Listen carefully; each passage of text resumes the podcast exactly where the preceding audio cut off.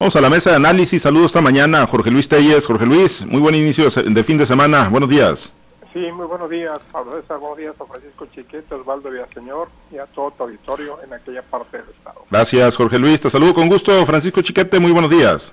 Buenos días, Pablo César. Buenos días a Jorge Luis Osvaldo y a todos los que nos hacen el favor de escuchar y a todos los niños, por supuesto, en su día. Por supuesto que sí, en especial para Francisco Chiquete. Tiene alma de niño. Muchas felicidades, Francisco, y a todos los que, pues como dicen, ¿no? Muy trillado y muy al estilo cliché, pero bueno, todos llevamos un niño dentro. Felicidades a todos los peques, efectivamente, no da cuenta.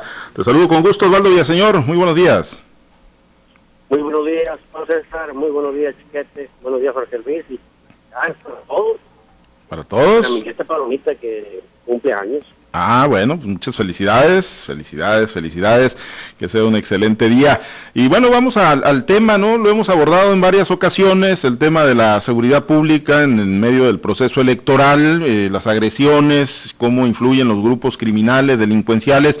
Y hoy la secretaria de Seguridad Pública del Gobierno Federal, hoy Rosa Isela Rodríguez, en el marco de la conferencia mañanera del presidente Andrés Manuel López Obrador, actualizó los datos de cuántos eh, pues candidatos, candidatas han eh, decidido pedir protección. No son pocos, 234 candidatos y candidatas en diversas partes del país han reportado amenazas o agresiones y han pedido la, protección de la Secretaría de Seguridad eh, Ciudadana del Gobierno Federal. Desde el inicio de esta estrategia, el 4 de marzo al 30 de abril, se han atendido y analizado, dijo, un total de 234 casos de candidatos que han denunciado amenazas y agresiones. 133 son hombres y 101 mujeres en 92 eventos y carpetas de investigación, hoy dijo la funcionaria federal, y detalló que, bueno, eh, se han presentado casos eh, también de aspirantes a las gubernaturas, a diputaciones federales, pero principalmente se han dado en el ámbito local. el 82% de quienes han solicitado este apoyo son candidatos a alcaldías, diputaciones locales, ayuntamientos,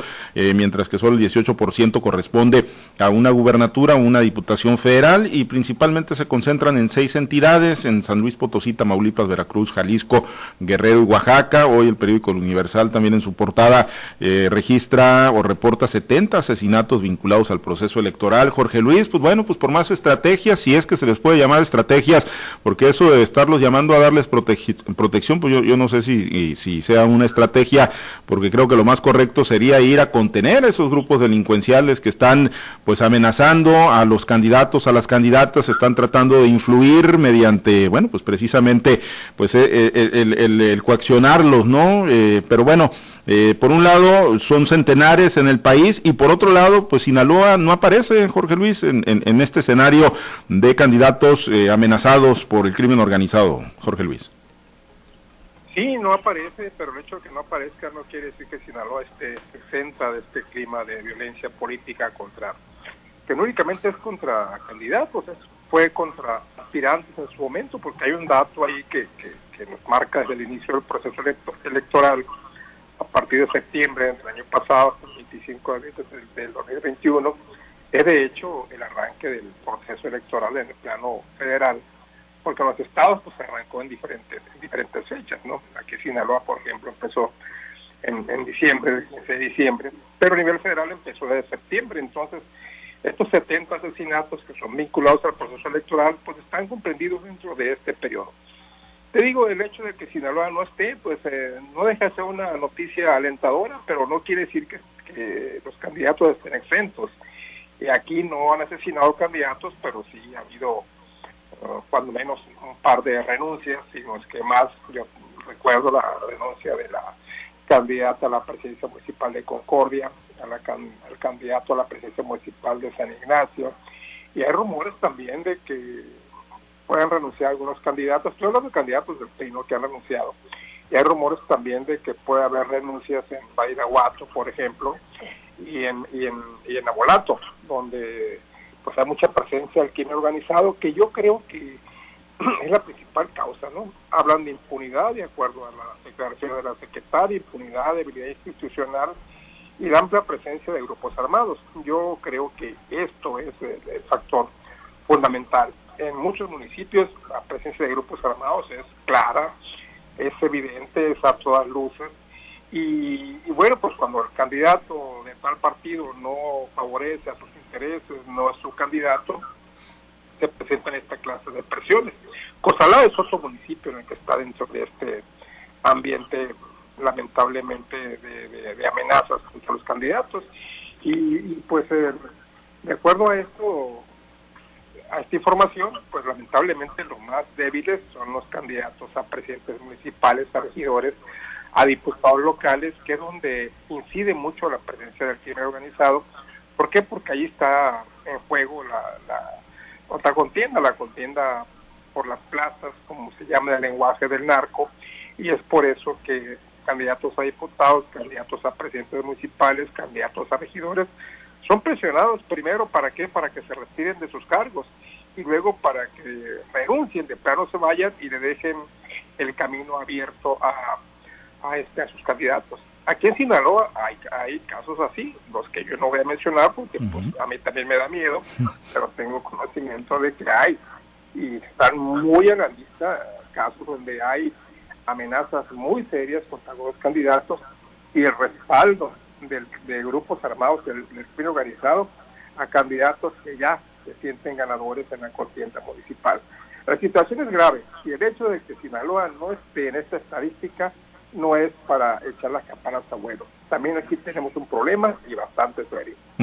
Sí, la realidad es esa, ¿no? Digo, si bien no aparece Sinaloa, eh, no quiere decir que, el problema no existe como lo plantea eh, Jorge Luis Tellez Chiquete, porque bueno, pues digo, eh, aunque le ponen la etiqueta de que renuncian por motivos personales algunos candidatos o candidatas que ya se han bajado de la contienda, pues ex voz populi, ¿no? En esas regiones que se han dado principalmente en el sur, de que ha sido por presiones de, de grupos criminales, incluso Arnulfo Mendoza, ¿no? Recuerdo ahí en el debate del 22 de, de este mes, ahí en el instituto, bueno, el debate organizado por el Instituto Electoral, del estado de Sinaloa dijo que iba a solicitar la protección de la Guardia Nacional, digo, tampoco eh, se ha sabido de una amenaza directa contra él y tampoco aparece en el registro de quienes ya hayan solicitado protección ante las autoridades federales.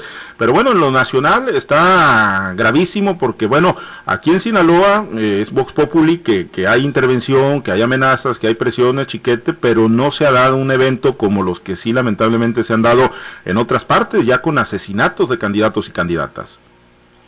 Sí, lamentablemente son noticias hasta frecuentes, los que ocurren en estados como Michoacán, pero bueno, es que ya no es, no es solo los puntos de gran concentración del crimen organizado, sino en diversos puntos del país, en Guanajuato no se diga, eh, en Veracruz, pero todo esto es, por supuesto, parte primero del clima general de inseguridad que vive en la nación. No ha habido una actitud, una acción capaz de frenar por lo menos de moderar la actividad de, de los grupos del crimen organizado. Ya hemos visto las reacciones tan ostentosas en, Michoacán, en que va el ejército, eh, se supone que rescata caminos bloqueados por el narco, y luego cuando se retira el grueso de la tropa, pues van y hacen ataques contra los policías que quedan de vigilancia, o incluso va el, el nuncio de la Iglesia Católica y pues está ahí un rato, unos días y se ve pues tranquilidad y en cuanto se va el amigo vuelven a, a, enfrentarse o a, o a manifestarse. Eso es parte también de la impunidad. Eh, los eh, casos que se han presentado de candidatos asesinados y candidatos de todos los partidos no han tenido una reacción eficiente de parte del Estado mexicano. Yo recuerdo cuando en Mazatlán estaban las cosas muy graves, en 2008, 2009, hasta el 11, 12 incluso. Hubo un caso paradigmático, hubo dos agentes de la Policía Federal de Caminos que fueron asesinados por asaltantes de carros distribuidores de mercancías. Y yo pensé inocentemente que después de ese artero crimen, pues se iban a desatar todas las fuerzas del orden a perseguir a ese, a ese grupo delincuencial. No pasó nada. Es como si no hubiera ocurrido nada, como si hubieran asaltado y, matado a dos personas anónimas que no representaban un, agravio para, para el Estado. Pues lo mismo está pasando con los, candidatos asesinados. No se da un operativo en serio, no se da una investigación a fondo de manera que el siguiente loco que quiere matar a un candidato o a un político, pues lo hace con toda tranquilidad porque sabe que no va a haber respuesta.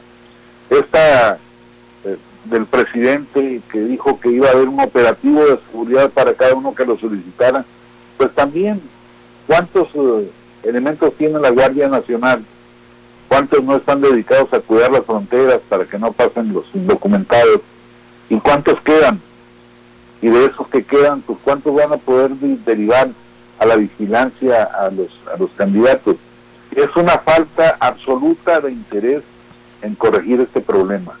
No es eh, solo la, la, presencia del narco, no es solamente el favorecimiento del crimen organizado a determinadas corrientes políticas, que por cierto es muy común que los grupos principales apoyen a los candidatos del gobierno porque es una forma de quedar bien. No, es además la falta de acción de, de parte de las autoridades. Yo creo que entre más eh, cosas hagan los delincuentes, más omisa es la autoridad. No sé, quizá esperando que algún día sufran efecto, sufran efecto las estrategias del fuchicaca o de la los contra abuelitas. Pues sí, Sí, ¿no? Y pues nunca van a surtir efecto, ¿no? Eso ya, ya quedó totalmente claro con las cifras récord que lamentablemente hemos alcanzado en materia de homicidios, inseguridad en el país, ¿no? Durante los últimos años. Y bueno, Osvaldo, eh, pues eh, finalmente, pues a merced de, de, la delincuencia, sin estrategias claras, efectivas por parte de los gobernantes, pues candidatos que se tienen que rascar con sus propias uñas, o peor aún, que tienen que ir a pactar con esos grupos, Osvaldo, si es que verdaderamente quieren transitar, si es que quieren tener una campaña exitosa, si es que quieren llegar a gobernar, pues eh, obligados a eso, Osvaldo, a bajarse de las contiendas ante el poder que está exhibiendo el crimen organizado y la incapacidad del Estado mexicano? Pues mire, Pablo César, buenos días otra vez, Pablo César. Este, a ver, la participación de la delincuencia organizada, la participación de los grupos de poder fácticos, eh, no es nada nuevo, la verdad de las cosas. Hace años que la delincuencia organizada ha venido ganando terreno en la parte de la política.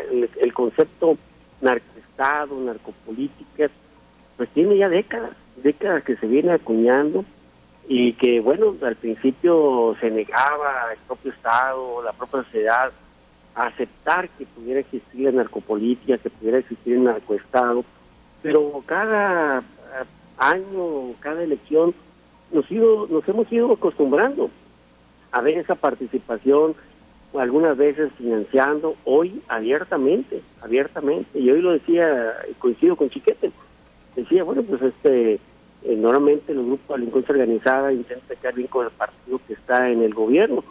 Pues mira, aquí en Sinaloa nada más habría que ver qué candidatos han o qué candidatos han manifestado que existe una participación y una eh, situación de riesgo por la participación del narco. Lo denunció Maribel Vega en el Fuerte, priista, Liliana Cárdenas en San Alvarado, priista, en Abuelato Rigo Mejía, lo ha denunciado también el panista César Quireo, los casos más conocidos que bajaron dos de San Ignacio, el profesor Sandoval, eh, este, Iván Báez, eh, los de Napa, los de Concordia, Cosalá, que también se ha denunciado, el OTA, que también se ha denunciado, pues todos tienen un común, un común denominador. Todos son, la mayoría son priistas, por decirlo, a, los que están pues acosando o a los que están amenazando. Y bueno, pues allá habría que preguntarse pues hacia dónde, eh, hacia dónde está la participación o el apoyo que pueden brindar los grupos delincuenciales. Pero de que es una realidad que la delincuencia organizada juegue, pues sí juega, eso hay que decirlo porque está a la vista y está denunciado públicamente. No estamos revelando ningún secreto es algo que está en lo público ya, que se y que lo han denunciado los propios candidatos, que se ha puesto incluso ante la mesa de coordinación política todos estos casos y que bueno, ha habido reacciones de la autoridad, a ver, reaccionó la autoridad en una pasilla, se llevaron la mesa de coordinación para la paz y pusieron una, una sede de la Guardia Nacional, en el Fuerte pusieron una sede de la Guardia Nacional, en Abolato pusieron una sede de la Guardia Nacional. ¿Por qué? Bueno, pues para que se puedan dar elecciones tranquilas, y donde la sociedad sea quien elija, sin presiones, sin participación de ningún grupo este, de poder fáctico o, de cualquier otro tipo de, poder, eh, que incida en el desarrollo de las elecciones, sino que sea el ciudadano quien elige libremente quién quiere que lo gobierne. Pues sí, sí, el, tema, y yo coincido contigo, ¿no? Es muy evidente, lo dicen los propios abanderados, lo comentan muchos de ellos en lo corto, algunos pues sí han dado el paso de pedir el reforzamiento de su seguridad, pero bueno, la realidad es que pues eh, aquí el tema es la, incapacidad del Estado mexicano, ¿no? Para dar seguridad, para generarles condiciones de, tranquilidad, de piso parejo, pues a estos eh, candidatos o candidatas que pues estarían eh, bajo pues la amenaza de los criminales, ¿no? En medio de este proceso electoral. Bueno, pues ahí el tema, ojalá, ¿no? Y ojalá se, se, pudiera desterrar esto, va a ser muy complicado, es muy evidente que, que, están metidos, como se dice coloquialmente, hasta el tuétano, pero pues ojalá, ojalá que pues no tengamos pues nada que lamentar en el marco de este proceso electoral aquí en el estado de Sinaloa, por lo menos no a los niveles de lo que decía Chiquete, ¿no? De lo que ocurre en Michoacán, en Guerrero, en Oaxaca, en Veracruz, en otras entidades donde lamentablemente pues han asesinado ya candidatos. Bueno, eh, en una ronda, compañeros, eh, estamos llegando prácticamente a la mitad de las campañas electorales, ¿no? Los candidatos tienen hasta el 3 de junio todavía para realizar actividades proselitistas, de ahí tendrán que abrir el periodo de, del silencio, como se dice, en el periodo de la reflexión para que los ciudadanos pues decidan por quién van a votar el 6 de junio. Estamos terminando el mes de abril, el día de hoy, Jorge Luis, y bueno, pues qué valoración te queda algo de impacto, digámoslo así, en el marco de este proceso electoral, principalmente de las campañas a la gubernatura, ¿no? Que digámoslo así, son la joya de la corona en este proceso electoral aquí en Sinaloa? Fíjate, Pablo César, que mm, yo no sé qué opinan ahí mis compañeros y, amigos, amigos de siempre. Eh, yo advierto que esta semana, esta semana es la cuarta semana después del debate del jueves próximo pasado, en la que pues, se dieron duro y después en el postdebate siguieron los, las demostraciones entre sí. He notado esta semana como que se aflojaron, se aflojaron las campañas, e inclusive los candidatos presentan agendas pues no tan apretadas como las de días pasados. No hay un posicionamiento nuevo en esta semana, no hay un pronunciamiento, incluso el día de hoy este se, eh, se tomó, no creo que sea tomado el día para descansar, Rubén Rocha Moya, a lo mejor para reuniones este, privadas con su equipo de campaña, pero el día de hoy no tiene actividades públicas. Eh, Rubén Rocha, el día de ayer no tuvo actividades públicas Mario Zamora, a reserva de que se la estuvo esperando aquí en Culiacán, de los mochis, porque tenía una agenda aquí en Culiacán, en muchos puntos de aquí de la ciudad, y pues Mario Zamora nunca llegó, se quedó en la ciudad de los mochis, donde se dice, no tengo información todavía, salvo, salvo un tweet que acabo de ver, en el sentido de que hay desprendimientos de Morena ahí en el norte y que el día de hoy los va a dar a conocer Mario Zamora, que esa fue la razón por la que se quedó ayer en Mochis y bueno, pues el día de hoy sí tiene campaña Mario Zamora, no así Rubén Rocha, pero lo que me llama la atención son los posicionamientos. Esta semana muy repetitivos, todos con... Y ves que se reúnen muchas veces con los mismos sectores, con los ganaderos, con los pescadores. Y bueno, pues dicen lo mismo, ¿no? No encuentro yo una novedad.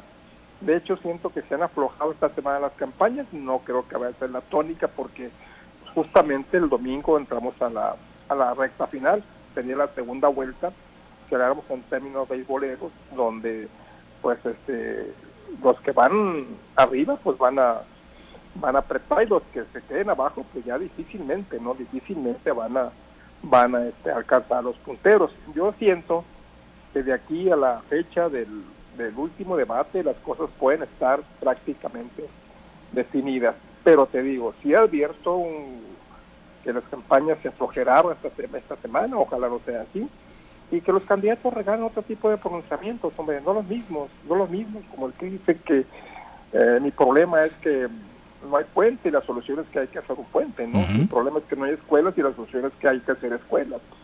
Entonces yo creo que nos deberían de otro tipo de posicionamientos, no los mismos que hemos observado de, de hecho desde que arrancaron las campañas.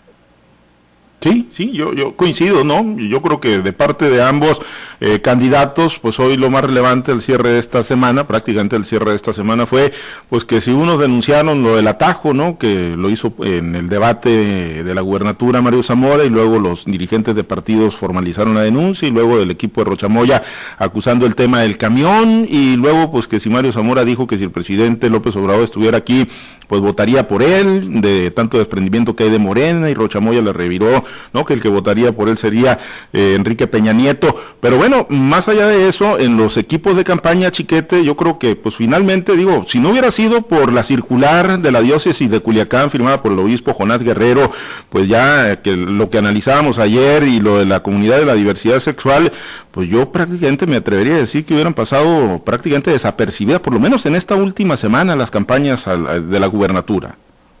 Sí, desafortunadamente, como dice Jorge Luis, no hay planteamientos nuevos, no hay planteamientos de peso, de fondo. Como tengo un amigo que calcula que eh, lo, eh, han faltado propuestas en esta campaña y en cambio han, sobrado acciones de las campañas negras. Esta es una, una constante, quizás es el, el malentendido uso de las redes sociales, de la sustitución de las redes sociales eh, en lugar de los mítines numerosos. Yo creo que eh, también ha sobrado mercadotecnia. Si tú ves las, las, propuestas y si ves los spots de los, de los partidos, pues no, no dicen nada. Claro, hay gente que va al colmo, como es el caso de Sergio Torres, que vamos al 100 y no metemos reversa, no metemos cuarta, en fin, frases hechas que buscan incrustarse en el inconsciente colectivo, pero que no llevan nada de fondo, que no le dicen a la gente por qué sí debe votar por esto. Creo que la, clase política tendría que estarse repensando muy seriamente su papel y las formas de buscar y encontrar el voto. Si esto continúa corren el riesgo de, no motivar a la gente que salga a votar, porque entre la pandemia, que ya se parece estarse nos olvidando, pero todavía está ahí presente, y esta falta de atractivo, pues es muy posible que la gente prefiera quedarse en su casa. Sí, indiscutiblemente ese es el gran riesgo, ¿no? Que pues la gente no se sienta motivada, que termine pues por hartarse, ¿no? De, no escuchar propuestas o planteamientos, que sí los ha habido, ¿no? Pero yo coincido que el, hecho de que ahora pues gran parte de las campañas descansan a través de las redes sociales y que ahí sea donde se comparte y se socializa la propuesta, pues le suena muy repetitiva a la gente que está todo el día en el teléfono, la gente que está todo el día en la computadora y que los tiene agregados en las cuentas de Facebook, de Instagram pues ahí obviamente pues dicen es prácticamente lo mismo. Osvaldo, pues para la segunda mitad eh, que arrancaría ya este fin de semana, eh, necesario, indispensable que hagan una especie de, relanzamiento los candidatos que pues quieren llegar en condiciones de competitividad a la recta final.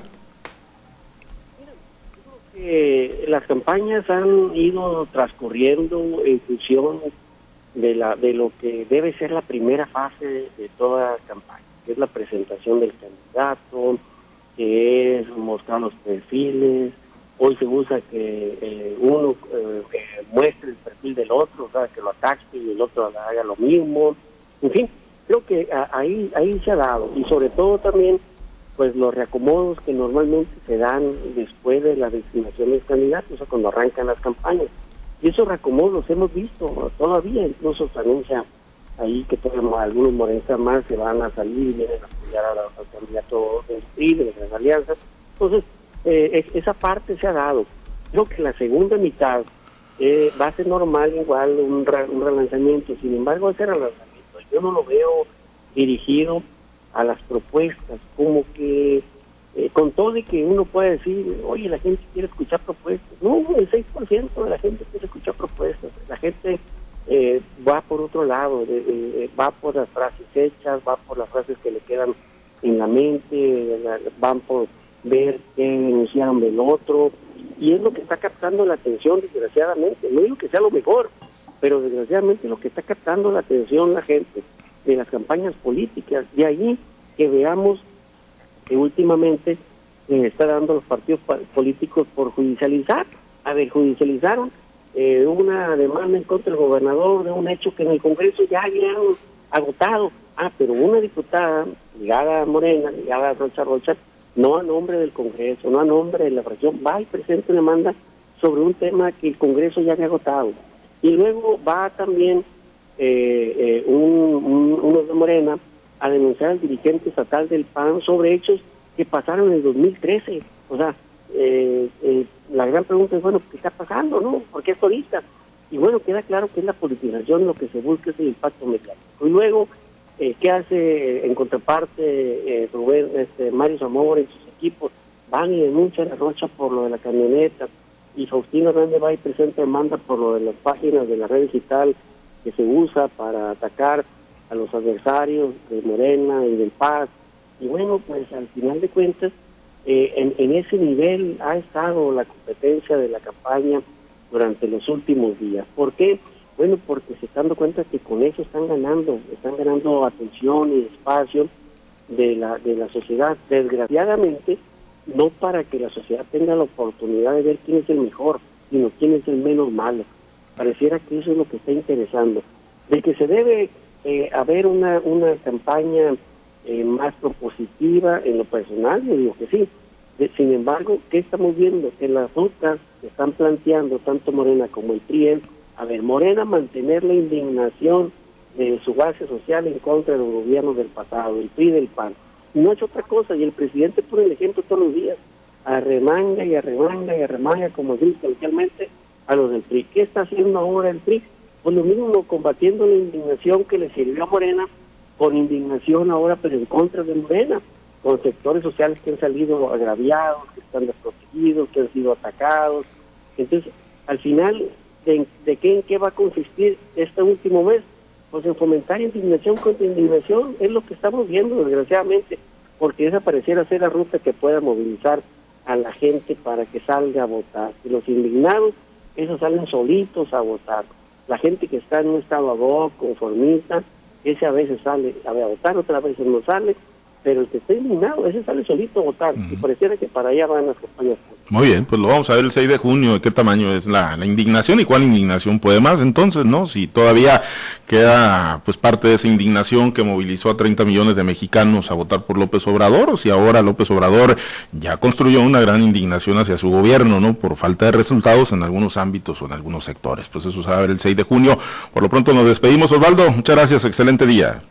Excelente idea. Habrá que estar Saludos, muchachos. Gracias, Jorge Luis. Muy buen día. Buenos días. Felicidades, Osvaldo. Gracias a los niños, ¿no? Al niño a la mesa. Gracias, eh, Chiquete. Muy buen día. Buen día, saludos a todos. Gracias a los compañeros operadores en las diferentes plazas de Grupo Chávez Radio, muchas gracias al auditorio, gracias a Herberto Armenta, por supuesto, en la producción para la transmisión de Facebook Live. Manténganse conectados con nosotros a través de nuestras plataformas digitales, tenemos presencia en Facebook, en Instagram, en Twitter, los podcasts, en Spotify, ahí pueden encontrar todas las secciones de altavoz, las entrevistas, la mesa de análisis, el elotazo y bueno, pues todos, todos los eh, contenidos que diariamente compartimos para usted en altavoz. Soy Pablo César Espinosa, le deseo a usted que tenga un excelente y productivo día.